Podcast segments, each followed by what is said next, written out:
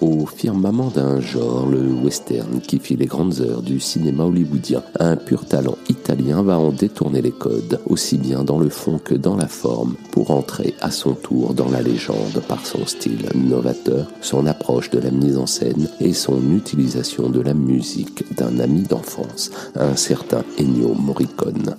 Je veux bien entendu parler de Sergio Leone et de sa trilogie du dollar ou de l'homme sans nom, une trilogie qui lui valut la paternité d'un genre passé depuis à la postérité, le bien nommé western spaghetti, même si ce terme, comme il le disait lui-même, est un des plus cons qu'il ait entendu de sa vie. Toujours est-il que là, la grande légende de l'Ouest américain est passée à la moulinette italienne ou plutôt européenne, celle où le héros n'a plus rien d'un modèle de vertu, car il nous ressemble avec nos doutes, nos failles, nos faiblesses. Un héros sans nom, sans doute parce qu'en fait, il a tous les noms, nos noms.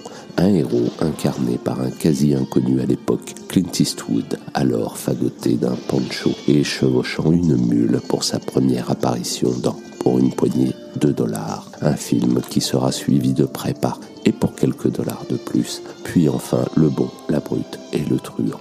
Trois films coup sur coup qui firent entrer Sergio Leone dans la légende à un cinéma qui depuis a traversé les générations pour être encore de nos jours, plus de 30 ans après sa mort, une véritable référence, nous laissant même au passage son petit bréviaire de leçon de vie.